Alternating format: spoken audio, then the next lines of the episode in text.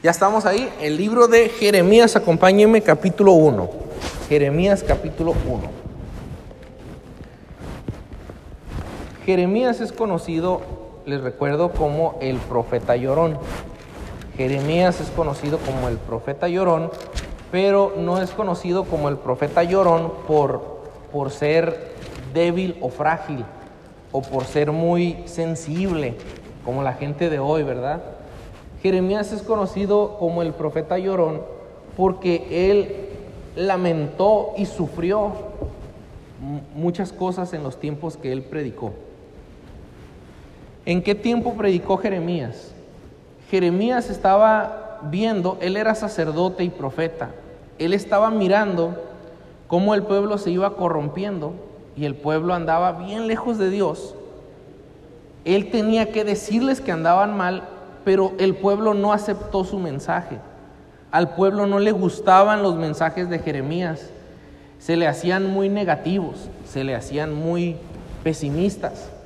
Ellos decían, pero ¿por qué Jeremías no trae buenas noticias? Puras malas noticias contigo.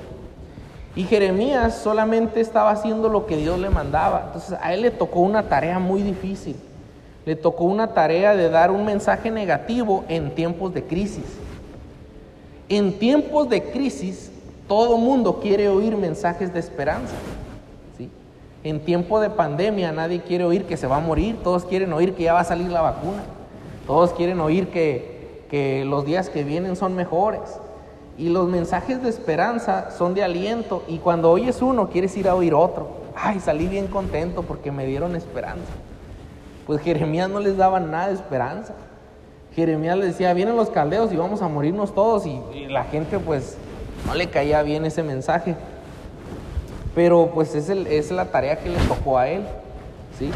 Ah, no, no todo el mensaje de Jeremías era negativo, pero la mayor parte sí.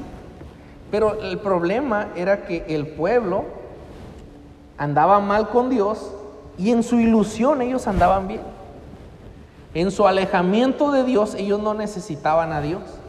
Entonces Jeremías va y los confronta con esa realidad, lo cual los hace que no, le, no les guste.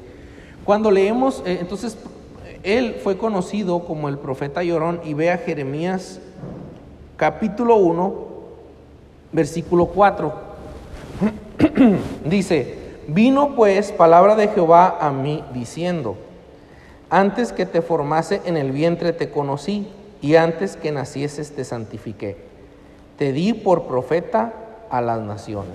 Esa es la introducción, es como Dios está ah, llamando a, Jeremías. Antes que te formase en el vientre te conocí, te di por profeta. A la, Dios dando el mensaje a Jeremías diciendo, Jeremías, yo te puse como profeta. Está recibiendo su llamamiento. ¿sí? Él era un sacerdote y te vas a dedicar a dar mi palabra, Jeremías. Y así comienza este libro. Y a través del libro vamos a ver cómo él da, da, la palabra de Dios y cómo reacciona el pueblo. Vamos a ver el llamamiento de Jeremías, la tarea que Dios le encomendó, los sufrimientos de Jeremías y el desánimo del profeta. Es la lección de hoy se trata del profeta Jeremías. Y usted verá cómo algunos puntos pueden ser muy relevantes para nosotros también. Vamos a orar y pedir la bendición de Dios. Padre, gracias por tu palabra. Dame sabiduría, dame gracia delante de ti para poder compartir tal cual está en tu palabra las enseñanzas.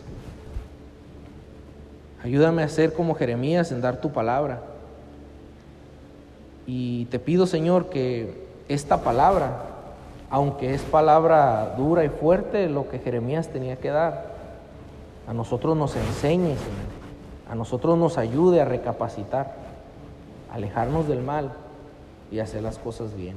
Señor, si este profeta batalló y sufrió por tu causa, ayúdanos a nosotros también a hacerlo. Mantenernos firmes en medio de las dificultades. Te pido tu bendición, Señor, para esta enseñanza. En el nombre de Cristo Jesús. Amén y amén. Hermanos, les animo a que estén tratando de, hacer notas para que de esa manera no se distraiga, porque las enseñanzas a veces si no, no hacemos un esfuerzo por concentrarnos, nos podemos perder en la mente, empezamos a divagar en la mente. Entonces trate de poner atención, trate de estar atento. ¿sí? Vamos a ver número uno, el llamamiento de Jeremías. Ahí en su librito, en la primera sección, dice su llamamiento. Quiere decir llamamiento cuando Dios lo llama a Jeremías. ¿sí? Cuando Dios le dice, hey Jeremías, tú vas a ir a hacer esto. ¿sí? Número uno, póngale ahí la palabra escogido desde el vientre de su madre. Escogido desde el vientre de su madre. Entonces, Jeremías fue escogido por Dios desde el vientre de su madre. Ahí lo vimos en el versículo 5. Dice, antes que te formase en el vientre te conocí y antes que nacieses te santifiqué.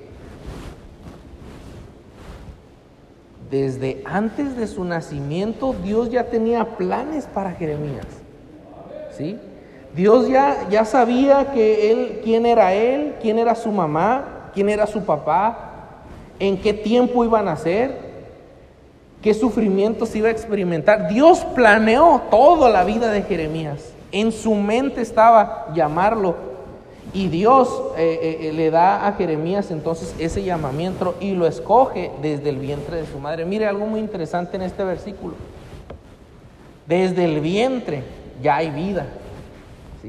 Para que usted no se deje influenciar por, por las personas y manifestaciones pro aborto, que ellos claman y dicen y gritan que es la mujer como es su cuerpo, es su derecho que tú no tienes que meterte en las decisiones porque ella es, es, ella puede decidir sobre su propio cuerpo y tú no eres nadie para decidir sobre su cuerpo. Pues Dios es quien puede decidir sobre el cuerpo de quien sea y sobre la vida de quien sea. Dios puede decidir sobre mi vida y sobre la vida de las mujeres también. Es que es mi derecho, es que es mi cuerpo, no, esa es soberbia, es orgullo, es maldad. Y una mujer no tiene el derecho de parte de nadie, menos de Dios, de quitar la vida. Si quiere decidir sobre su cuerpo es una cosa, pero quitar la vida de un ser inocente, eso es un pecado grave. Y el mundo ya no lo ve malo, pero la palabra de Dios sí lo claramente nos enseña que desde el vientre ya hay vida. No solamente aquí en Jeremías vemos esto, en los salmos vemos eso. Ya, ya, ya Dios tiene planes, ¿sí? Y eso es algo bíblico que nosotros no podemos nunca estar de acuerdo, ¿sí? Escogidos del vientre de su madre. Regresando a Jeremías, ¿sí? Jeremías lo escogió Dios. Y luego número dos, destinado para sacerdote, pero escogido para profeta. Destinado para sacerdote, pero escogido para profeta. Ahí también en el 1.5 dice, te di por profeta a las naciones te santifiqué. Santificar, hermanos, significa poner aparte. ¿Sí? voy a santificar esta agua para mí. ¿Verdad? Ya la aparté para mí. Así Dios toma a Jeremías para el propósito, propósitos divinos, para propósitos que él tiene. Lo aparta de la demás gente, lo pone para darle un trabajo para él. Lo aparta para él y le da un trabajo específico. Y dice, te di por profeta. El profeta en la Biblia es aquel que lleva al pueblo la palabra de Dios. Dios le da la palabra al profeta y el profeta la lleva al pueblo. ¿sí? Dios no le habla a la gente por medio de una voz audible, hey, hermano Fernando, te ordeno que haga... No, no, no, si no le habla, ¿eh? Yo tuve un sueño y Dios me dijo que, dijo un loco, no, Dios me dijo que, que, me, que me tenía que este, eh, casar con tu hija, le dijo a uno en una iglesia, están locos. Dios no les dijo nada, son mañosos nomás. Dios me reveló que todos tienen que dar 50 pesos para que me compre una casa. Ay, sí, mira, qué listo. ¿Cómo no te reveló que le comprara la casa al pobre? Pues sí que te la compres tú, ¿verdad? Y esos predicadores tienen unas mansionzotas y la gente ahí batallando para dar lo poco que tienen. Es tremendo. Te di por profeta. El profeta lleva la palabra de Dios al pueblo y ahora no solamente Jeremías es un sacerdote, ahí en el versículo 1 dice que es hijo de Hilcías de los sacerdotes. Cuando un hombre nacía hijo de un sacerdote ya, él, él, ya traía ese oficio dentro de, desde su nacimiento, desde, desde pequeño era entrenado para ser sacerdote, ¿verdad? Era formado, era enseñado de esa manera. Y Jeremías era un sacerdote, pero ahora Dios lo manda a dar la palabra, a predicar. Y él entonces es destinado y escogido para profeta. Número 3. Era solo un niño, se cree, de 10 años de edad.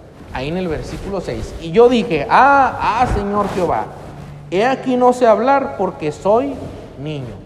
Cuando ahí dice, este, yo dije, es que Jeremías recibió el llamado de Dios en el momento de ser un niño, un jovencito de 10 años aproximadamente se cree, era joven, otros eh, era solo un niño cuando recibió su llamamiento. Entonces, hermanos, qué interesante. ¿Qué le parecería a usted que su hijo le dice, mamá, Dios me está llamando, quiero ser misionero? Veo que en la iglesia están orando por más misioneros. Tenemos la meta ahí de ciento este, cuarenta y tantos, ya se me olvidó cuántos países, ¿verdad? Y ahí está la, meta de la cantidad de países y veo que hay misionero en, en, Egipto, hay misionero en Costa Rica, hay misionero en Panamá, pero no veo que hay misionero en, y te menciono un país y yo quiero ser misionero. Ay, no, hijo, tú debes de ser doctor para que cures personas. Tú no quieres que sea doctor para que cure personas, tú quieres que sea doctor para que tenga una casa y estabilidad económica para que tenga una profesión que presumir, ¿verdad? Mi hijo es doctor. no está malo, ¿no? Uno quiere que sus hijos tengan una profesión. Pero más orgullo sería decir, mi hijo es un misionero, un siervo de Dios. Eso sería una mayor bendición. No que haya padres que, ay, mi hijo va a tener que ser misionero, pobre de él. Qué mentalidad tan baja de nosotros, ¿verdad? El título mayor que un hombre puede tener en un trabajo es ser un siervo de Dios, hermanos. Eso es, dice la palabra de Dios, que los siervos de Dios son dignos de doble honor, que un profesionista, doble honor para un predicador. Pero no lo vemos así, ¿verdad? Esperemos que lo veamos así. Era solo un niño cuando fue llamado. Entonces su llamamiento fue escogido por Dios desde el vientre, fue destinado para ser sacerdote y profeta y desde que era un niño. Dios llama a Jeremías para ponerlo donde Él quiere. Aquí nos surge una, una pregunta a nosotros, que podemos aplicarla bien. ¿Para qué Dios nos está llamando a nosotros? A Jeremías lo llamó a predicar la palabra, a ser profeta. ¿A usted para qué Dios lo está llamando? Yo no digo que todos van a ser misioneros, pero sí creo que todos somos llamados a servir a Dios. Todos somos llamados a servir a Dios en algo. ¿A qué Dios te está llamando a servir? ¿En qué? No, Dios quiere que yo dé clases en la iglesia de niños. No, Dios quiere que yo eh, ayude en la construcción porque tengo conocimiento de algunas cosas. Hay un hermano de la iglesia que es eh, ingeniero, es topógrafo y ha venido a hacer los trabajos de, ese oficio aquí a la construcción. Porque ha usado lo que sus conocimientos los ha puesto al servicio de Dios. ¿Los demás de nosotros qué? No, yo no tengo oficio, yo no sé hacer nada. No, algo ha de saber hacer. Por lo menos de hierbar y barrer sí ha de saber. Por lo menos ayudar a lo mejor a los niños de la casa hogar a de saber. No sé, hermanos, eh, eh, hay muchas maneras de servir a Dios y sobre todo en una iglesia como esta, donde hay tanto que hacer. ¿Sí? Y todos podemos servir, todos somos llamados a servir a Dios en algo. Piense usted en su corazón y diga, ¿a qué Dios quiere que yo sirva? ¿Sí? Número dos, la tarea del profeta Jeremías. ¿Cuál era la tarea del profeta Jeremías? Número uno, obedecer estrictamente. En Jeremías 1.7, y me dijo Jehová, no digas soy un niño, porque a todo lo que te envíe irás tú. y dirás todo lo que te mande. Él fue enviado y su tarea era obedecer a todo lo que Dios dijera. Ya se la puso difícil. Número dos, arrancar y destruir. Arrancar y destruir. Número uno, en la segunda sección es obedecer estrictamente. Número dos, arrancar y destruir. Mire por favor Jeremías 23, Jeremías 1.10 dice, mira que te he puesto en este día sobre naciones y sobre reinos para arrancar y para destruir. Jeremías, hermanos, era el profeta y como profeta llevaría la palabra de Dios y esa palabra que daría iba a arrancar, iba a destruir. Vea lo que dice Jeremías 23, 29. La palabra de Dios muchas veces puede destruir, puede ser fuerte. 23, Jeremías 23, 29 dice, no es mi palabra como fuego, dice Jehová, y como martillo que quebranta la piedra. Si alguna vez le ha tocado este, quebrar piedra con un martillo, con un marro, y le pega la piedra y se parte, se craquea. Porque así es la palabra de Dios como un martillo que pum, quebra, quebra la piedra. Y la piedra en nuestro caso, en la gente, es el corazón, que es como piedra. El corazón más duro puede venir a una iglesia, puede escuchar la palabra de Dios y la palabra le va pegando, le va pegando, le va pegando. Y llega un momento donde esa persona que tú conocías como duro, como soberbio, como alcohólico, como drogadicto, como así necio, obstinado, ahí lo ve sentado y empieza a llorar y empieza a quebrarse y su corazón como se, se derrite con la palabra de Dios. La palabra de Dios es como un fuego que derrite el corazón, como un martillo que quebranta la piedra. Pero sabe, hermano, lo que hace eso es la palabra de Dios. Por eso hay que exponer a las personas a la palabra de Dios.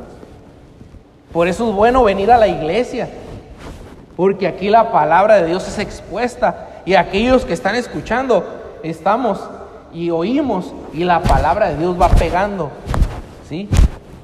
Como una espada de dos filos que penetra hasta lo más profundo del alma del ser humano. Así es la Biblia. Y también la, la palabra de Dios, número tres, edificar y plantar. Jeremías fue llamado a obedecer su tarea era obedecer, destruir, arrancar, pero también edificar y plantar. ¿Sí? Vea por, por ejemplo Lucas 8.11 como un ejemplo. Lucas 8.11. Dice la palabra de Dios en Lucas 8:11, esta es pues la parábola, la semilla es la palabra de Dios. ¿Sí? Aquí en el contexto de este versículo, Jesucristo está dando una enseñanza sobre un sembrador que aventó la semilla en diferentes lugares y esa semilla da fruto. Esa semilla eh, cuando cae en buena tierra da mucho fruto y así es la palabra de Dios. Por eso Jeremías fue enviado a arrancar, destruir, pero también edificar y plantar. ¿Plantar qué? La palabra de Dios en los corazones de la gente. Hasta la fecha la palabra de Jeremías queda implantada en nuestros corazones. ¿Sí? Siempre que usted, hermano, sienta dudas de algo que le está compartiendo a alguien, regrésese a darle un consejo bíblico o un versículo bíblico o algo bíblico y va a quedar sembrado en la persona. Y en su momento dará fruto. ¿Sí? No se desanime si usted ha dado la palabra de Dios a alguien y no ha, no ha dado su fruto. Usted no es la persona que hace que el dé fruto. El que da fruto es, el que hace que dé fruto es Dios. Nosotros nada más aventamos la semilla en diferente tierra. En diferentes corazones. Ya en manos de Dios quedará eh, hacer la obra para que dé fruto en su momento. Entonces, Jeremías, hermanos, eh, su tarea es obedecer, su tarea es arrancar y destruir, edificar y plantar, y su tarea es profetizar en el tiempo de terrible apostasía. En el número 4 ponga la palabra apostasía. En Jeremías 1.16, en Jeremías 1.16, le, recomiendo que le agregue usted ahí en, el, en su bosquejo, dice Jeremías 1.8 y puede ponerle hasta el 16. O, pero en esta ocasión yo solamente voy a leer el 16. Dice, y a causa de toda su maldad proferiré mis juicios contra los que me dejaron e incensaron a dioses extraños y la obra de sus manos adoraron. En el 4 va la palabra apostasía. Apostasía es dejar la fe. ¿Sí? Aquí dice contra los que me dejaron. Porque Jeremías era mandado a dar palabra contra los que habían dejado de seguir a Dios. Contra los que habían cambiado a Dios por dioses extraños, por dioses ajenos. ¿Sí? Jeremías iba a dar su palabra a gente que dejó a Dios. Y entonces el tiempo en el que profetiza Jeremías es tiempo de apostasía. Un tiempo donde la gente deja a Dios. Un tiempo donde la gente tiene muchos dioses. Un tiempo donde la gente se aleja de Dios y lo cambia. Se le hace muy parecido a los tiempos nuestros. Tiempos de apostasía, tiempos de gente dejando a Dios. Y aquí están hombres de Dios predicando en esos tiempos. Número 5, escribir dos libros, Jeremías, y póngale ahí, número 5, lamentaciones. Lamentaciones. Entonces, el llamamiento de Jeremías lo vimos en la primera sección. Él es escogido, destinado, y él desde niño es puesto a profetizar y a dar la palabra de Dios. ¿Cuál era su tarea? Obedecer, destruir, plantar, profetizar en tiempos de apostasía y escribir dos libros, el libro de Jeremías y el libro de lamentaciones. ¿Se acuerda de qué trata el libro de lamentaciones? Lamentaciones de Jeremías, tal como el nombre lo indica, es un lamento, es un clamor. Jeremías está viendo la destrucción de su pueblo. ¿sí? Jeremías está viendo la decadencia espiritual, Jeremías está viendo la destrucción, vienen los caldeos y arrasan y destruyen todo. Él está viendo en, frente de él cómo ahí están en las calles muertos y tirados los cuerpos de los que él conoce, que son sus amigos, sus, sus vecinos, los ancianos, los niños. A los jóvenes se los llevan. Ya no hay fiestas, ya no hay cantos, ahora todo es tragedia. Hermanos, a nosotros nos ha tocado vivir en tiempos donde enfrente de nuestros ojos se nos están yendo nuestros hijos. Enfrente de nuestros ojos se nos están yendo los jóvenes. Se nos están yendo. Eh, la sociedad se está yendo tras los vicios. Está en una decadencia espiritual terrible. Así como Jeremías le tocó a nosotros también nos toca ser portadores de la palabra de Dios en tiempos de apostasía, ser portadores de la palabra de Dios en tiempos de crisis, en tiempos difíciles. Si nosotros no lo llevamos, esa palabra, hermanos, ¿quién la va a llevar? ¿Cuántos de aquí tienen un familiar en drogas? Sin que levante la mano. ¿Cuántos aquí tienen un vecino que oye los gritos del vecino? Los pleitos de los vecinos. ¿Cuántos de ustedes ahí en su cuarto de ustedes están los gritos? ¿Cuántos de nosotros un hijo perdido en el mundo? ¿Y cómo es el dolor? ¿Cómo es el sufrimiento? Es mucho. Entonces, más que nunca se necesita que seamos como Jeremías, portadores de la palabra de Dios para ayudar a nuestra sociedad y para ayudar a nuestro pueblo. Y recuerde, Nada cambia vidas como la palabra de Dios y el Evangelio. Nada cambia vidas como la palabra de Dios y el Evangelio. No, yo le voy a dar educación a mis hijos y eso va a cambiar su futuro. No, hermano, la palabra de Dios y el Evangelio va a cambiar sus hijos y su futuro. No estoy en contra de dar educación, pero ¿de qué le sirve dar educación si no le da la palabra y el temor de Dios? No le va a servir de mucho se va a ir al mundo. Y en el mundo va a morir y va a ir al infierno. ¿De qué le sirvió? El infierno real. Eso enseñamos, eso creemos. ¿No amén o sí amén? Hermanos, es importante llevar el Evangelio y la palabra de Dios. ¿Sí? Yo, es, eso es más importante que la educación. Hermano, pero usted tiene educación, usted ha doctorado, pero tengo el Evangelio. Es más importante el Evangelio. Y la palabra de Dios, se lo puedo decir porque lo he visto en otros que tienen también estudios. En mi propia vida, lo que a mí me ha ayudado más que ninguna otra cosa, no es mi doctorado para nada, tal vez eso me ha afectado, lo que me ha ayudado es este libro, este libro es lo que me ha ayudado más que nada. Este libro me sacó de muchos problemas. Este libro me sacó de vicios. Este libro me dio otra vida. El Evangelio me transformó. La educación no me transformó. Para nada. La educación me metió en la prepa, en, la tomadera y en muchas maldades. Aquí abrimos prepa, ¿eh? Para los que están todavía dudando. Mande a sus hijos a la prepa mundana, pero luego no se queje cuando se los encuentre ahí tomando. Luego no, no, no ande renegando y, uy, lo hubiera metido a la escuela cristiana. Le estamos advirtiendo de una vez. Aunque no me crean, en mi etapa de juventud no era tan mal muchacho. El pastor se va a reír, ¿no? Es que sí era muy mal muchacho. Pero antes de mi etapa de preparatoria, en mi etapa de como de primaria, eh, era, muy, era muy cohibido y muy tímido y muy callado. ¿sí? No pareciera, ¿verdad?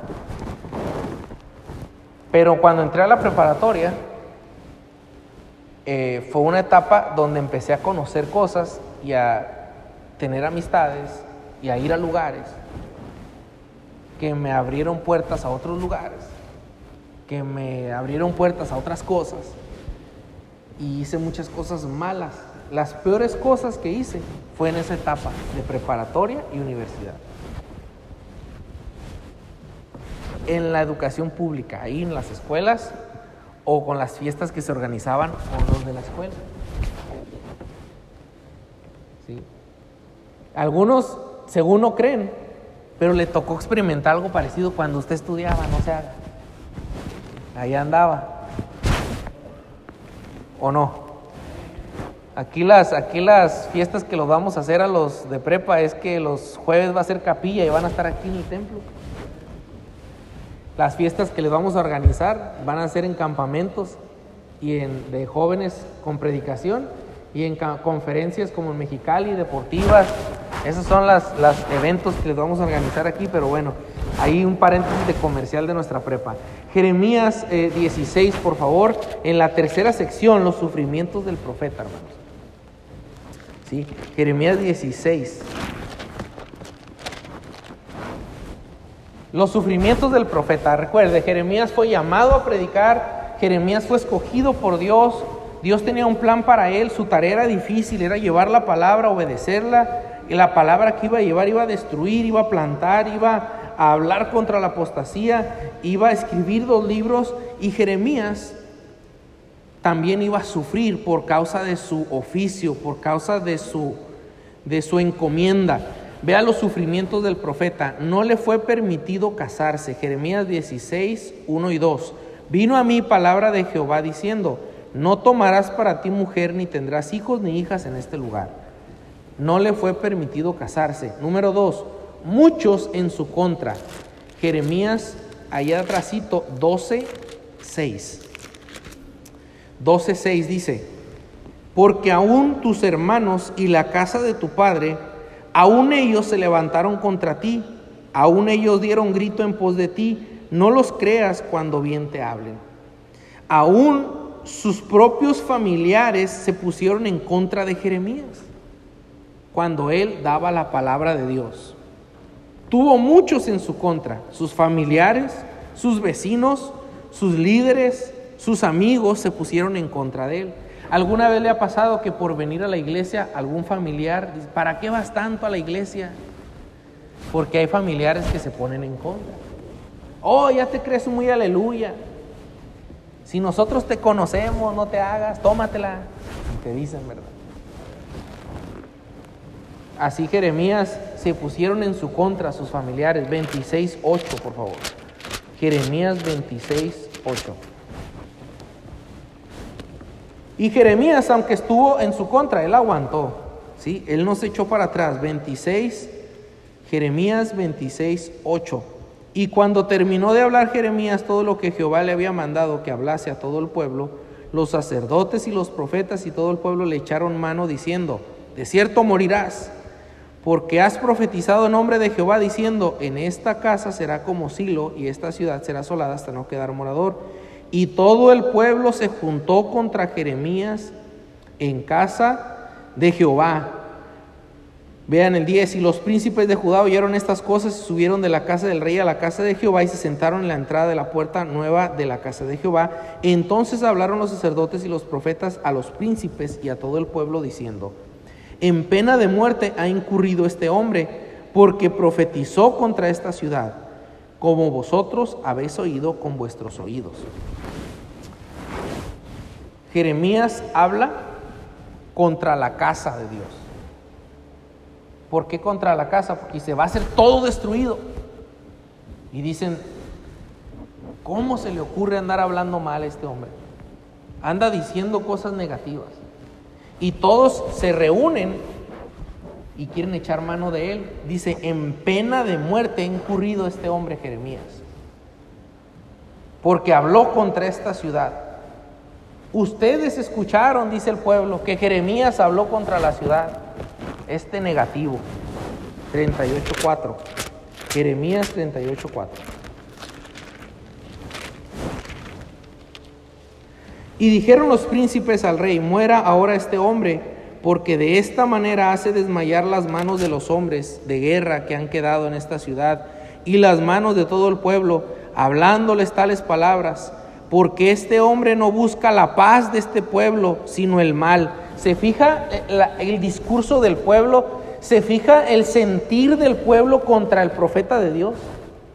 Este hombre no busca sino el mal, este hombre no busca la paz de este pueblo, este hombre habla contra nosotros, este hombre está haciendo desfallecer a nuestros soldados porque puras noticias negativas da, puro que va a destruir Dios nuestra ciudad, puro que va a destruir Dios nuestra casa.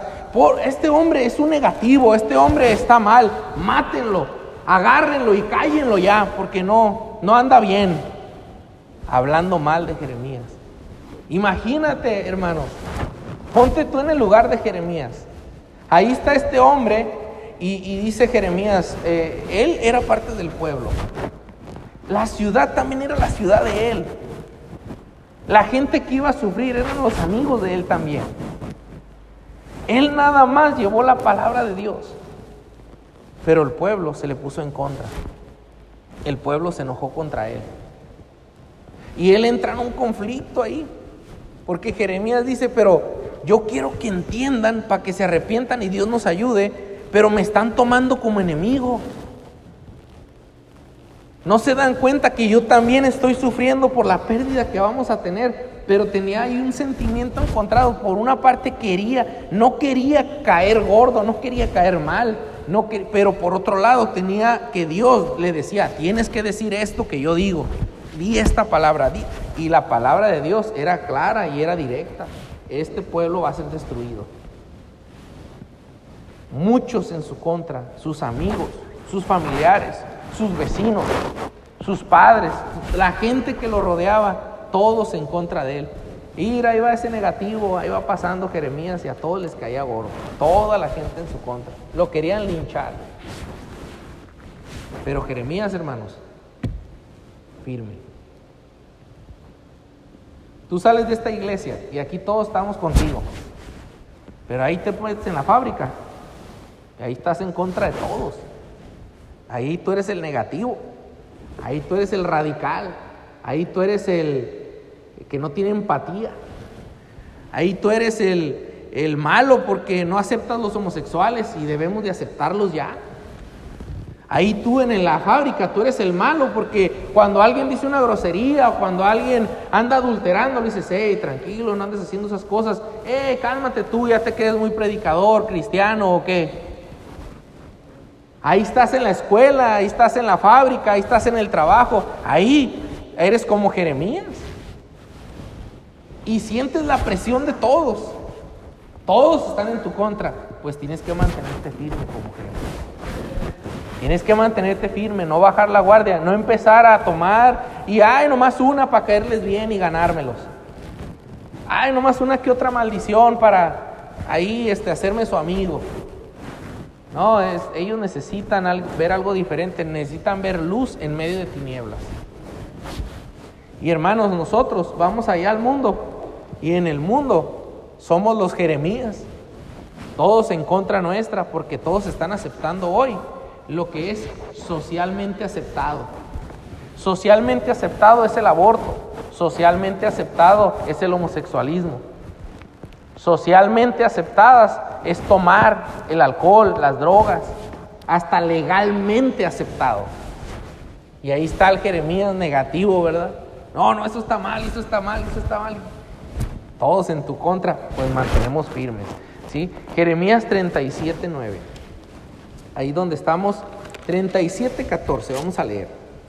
Dice, y Jeremías dijo, falso, no me paso a los caldeos, pero él no lo escuchó, sino prendió Irías a Jeremías y lo llevó delante de los príncipes. Y los príncipes se iraron contra Jeremías y le azotaron y le pusieron en prisión en la casa del escriba Jonatán porque la habían convertido en cárcel. Número 3, encarcelamiento.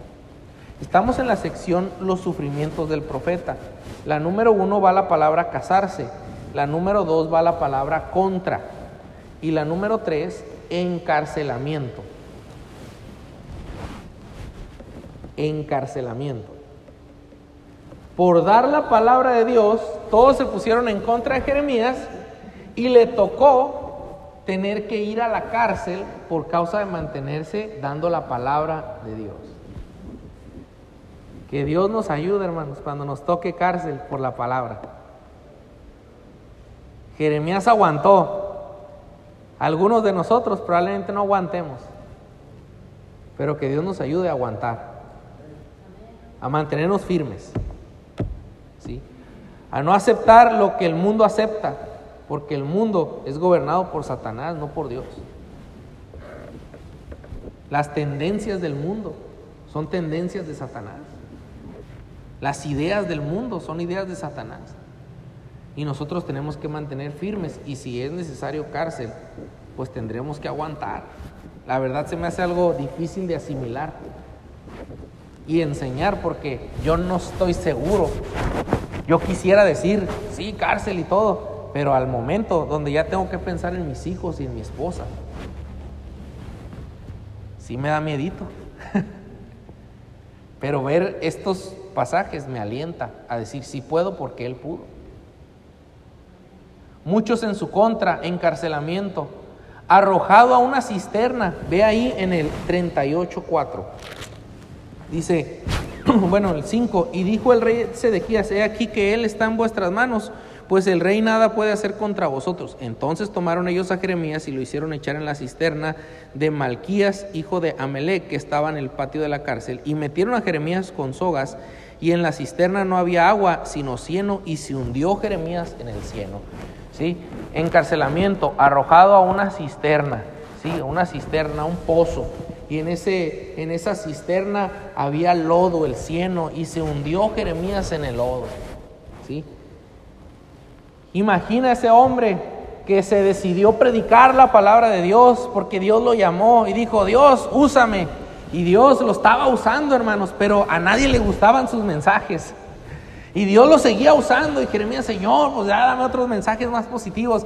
Y no, ahí te va mi mensaje. Y predicaba y predicaba y todos lo querían matar y lo echaron a la cárcel y lo echaron al lodo y todo oscuro. Y ahí Jeremías solo en el lodo, pensando tal vez aquí voy a quedar, Señor, pero prediqué tu palabra. Hermanos, está tremendo este testimonio de Jeremías muchísimo menos que lo que este hombre padeció. Nosotros hoy padecemos muchísimo menos, ni poquito de lo que este. Es más, hoy en día algunos predicamos duro y dicen, amén, les gusta. No, a la gente aquí no le gustaba y se le en contra, hermanos. Jeremías la vio difícil, cárcel, en, en la cisterna, fue perseguido por causa de la palabra de Dios. Nosotros, hermanos, ¿qué? Hace mucho sol. No podemos compartir la palabra ni un folletito porque hace mucho sol. Uy, hace sol, está a 30. Y estamos asustados por el sol. Nos vamos a deshidratar. Esas son nuestras luchas de hoy en día. Ayer fuimos a ganar almas, fuimos a la ruta. En el solecito, casa por casa. Hermanos, Dios hasta un vientecito nos mandaba, subiendo las escaleras, vientecito. Y ay, le decía a Mauricio, ir hasta vientecito nos manda Dios para refrescarnos. A gusto, compartiendo folletos, dando la palabra de Dios.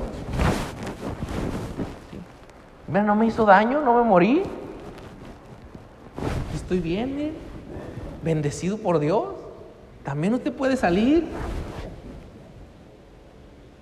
No, pero el coronavirus, no sea mentiroso, si fuera el coronavirus no fuera el Walmart tampoco. Pero bueno, este, si, si fuera, eh, si le dieran 100 pesos por dar, si le dieran mil pesos por dar folletos a sus vecinos, usted le daría en, en, en 15 minutos, ya se los acabó los folletos. Por mil, por mil pesos usted daría folletos, pero por amor a Dios no se anima.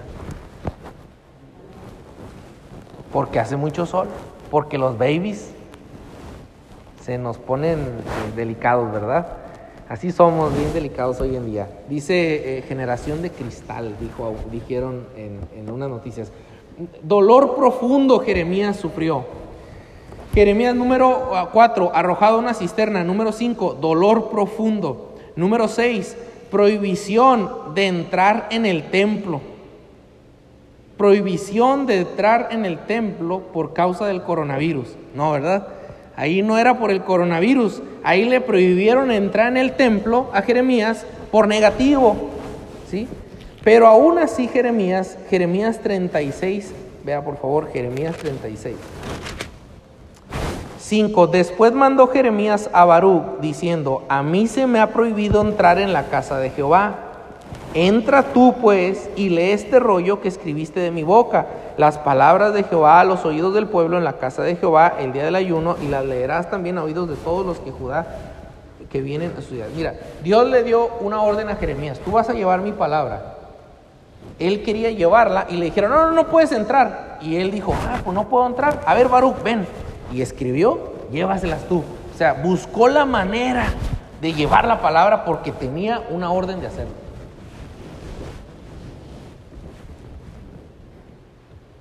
Vea lo que dice, aprovechando Mateo 28. Mateo 28, porque si se nos ha olvidado la gran comisión, pues aquí recordarla, ¿verdad? Tenemos también, así como Jeremías, llevar la palabra, nosotros la orden de llevar la palabra de Dios. Mateo 28 dice en el versículo 18, y Jesús se acercó y les habló diciendo, Toda potestad me es dada en el cielo y en la tierra. Por tanto, id y haced discípulos a todas las naciones, bautizándolos en el nombre del Padre y del Hijo y del Espíritu Santo, enseñándoles que guarden todas las cosas que os he mandado. Y he aquí yo estoy con vosotros todos los días hasta el fin del mundo y el fin del mundo no ha llegado y aquí sigue Cristo y Él sigue la orden todavía vigente y nos mandó a nosotros a ir y llevar el Evangelio, hermanos. Nos mandó llevar el Evangelio y si no nos dejan salir lo vamos a llevar por algún medio como Jeremías buscó la manera. Tenemos que buscar la manera también de llevar la palabra de Dios a la gente. Lo que los va a transformar. Así como el mexicano es bien mañoso para cruzar al otro lado y le busca y le ponen muro y doble muro y triple muro, se hace túneles y se brinca y le busca y lo logra para cruzar al otro lado. Así nosotros también deberíamos tener la mentalidad de llevar el Evangelio y buscar cómo vamos a llevarlo. Si lo vamos a llevar por internet, si lo vamos a llevar por cartas, por mensajes, por por eh, eh, conferencias, por no sé por cómo, pero vamos a buscar la manera y hacer cartas y se la doy a Baruch y lleva y mete la palabra ahí, dijo Jeremías. Así como somos listos para hacer cosas que nosotros queremos, deberíamos ser también astutos para hacer la obra que Dios ya nos mandó a hacer, hermanos, como Jeremías. Llevar la palabra de Dios a todas partes deberíamos estar pensando cómo, cómo le voy a llevar la palabra de Dios. ¿Sí? Cada vez que yo hablo con alguna persona, yo, yo doy, yo doy este, clases en, universidad y he tenido la, bendición de ir a otros lugares como eh, eh, de hablar con personas y con cada persona que yo hablo busco la manera de que la palabra de Dios llegue. Digo, a ver, si, si veo que va a estar cerrado al Evangelio directo, le doy mi testimonio. Digo, mira, la palabra de Dios cambió mi vida. Y ahí voy sembrando algo, ¿verdad? Y busco, busco las maneras. Así debemos buscar la manera de llevar la palabra de Dios. No quedarnos de brazos cruzados. Aunque tuvo la prohibición de entrar al templo, buscó la manera de llevar la palabra. Lo quisieron matar. Jeremías 11:21. Jeremías 11:21 vemos, bueno, ya vimos cómo lo querían matar varias veces, no nada más una, hermanos. Jeremías 11:21. Dice la palabra de Dios. Por tanto, así ha dicho Jehová acerca de los varones de Anatot que buscan tu vida, diciendo: No profetices en nombre de Jehová para que no mueras en nuestras manos. ¿Y qué hizo Jeremías? ¿Siguió predicando? Ya no profetices para que no mueras. Y siguió predicando. ¿Tú crees que Jeremías quería que lo mataran? Obvio que no, hermano pero tenía una orden que tenía que cumplir. Por último, les doy las respuestas. Los desánimos del profeta debido a la fuerza del peso que llevaba. Dos, debido a la dureza de los corazones. Y tres, debido a las agresiones y desprecios. Número uno, debido a la fuerza del peso que llevaba. Número dos, debido a la dureza de los corazones. Tres, debido a las agresiones y desprecios. Y cuatro, victorioso a pesar de todo victorioso a pesar de todo. Ahí en Jeremías 20, por favor, con ese vamos a finalizar. Jeremías 20, 7 dice, me sedujiste, oh Jehová, y fui seducido. Más fuerte fuiste que yo y me venciste. Cada día he sido escarnecido, cada cual se burla de mí. Porque cuantas veces hablo, doy voces, grito, violencia y destrucción, porque la palabra de Jehová me ha sido por afrenta y escarnio cada día. Y dije, no me acordaré más de él, ni hablaré más en su nombre. No obstante, había en mi corazón como un fuego ardiente metido en mis huesos. Traté de sufrirlo y no pude. Porque oí la murmuración de muchos, temor de todas partes. Denunciad, denunciémosle. Todos mis amigos miraban si claudicaría Quizás se engañará, decían, y prevaleceremos contra él y tomaremos de él nuestra venganza. Mas Jehová está conmigo como poderoso gigante. Por tanto, los que me persiguen tropezarán y no prevalecerán, serán avergonzados en gran manera porque no prosperarán, tendrán perpetua confusión que jamás será olvidada, porque Dios está conmigo como poderoso gigante. A pesar de todos los sufrimientos, a pesar del desánimo, a pesar de las luchas, de la cárcel, del cieno, de, de, tantos en su contra, las murmuraciones, todos hablando de él, de que a todos les caía mal su mensaje, él se mantuvo sostenido de la mano de Dios. Mas Jehová está conmigo como poderoso gigante, dijo. Hay en mi corazón algo, dice. Yo tengo que predicar, dice que Dios le decía, predica, y Jeremías predicaba, y a ellos no les gustaba, pero Dios les predica y predicaba y predicaba y predicaba. Y ese hombre tenía en su corazón un fuego por la palabra de Dios. Y eso es lo que nos hace falta, hermanos, un fuego en el corazón. Que, no nos, que ese fuego no nos haga detenernos, que nos, que nos haga sentir como un impulso a hablar. Yo necesito ir a decirle a alguien el Evangelio porque hay un fuego en mis huesos, algo en mi corazón ese sentir del cristiano que está siendo tocado por Dios. Quiere dar la palabra de Dios. Amén. Que Dios nos ayude a ser como Jeremías. Vamos a orar. Señor, gracias por tu palabra.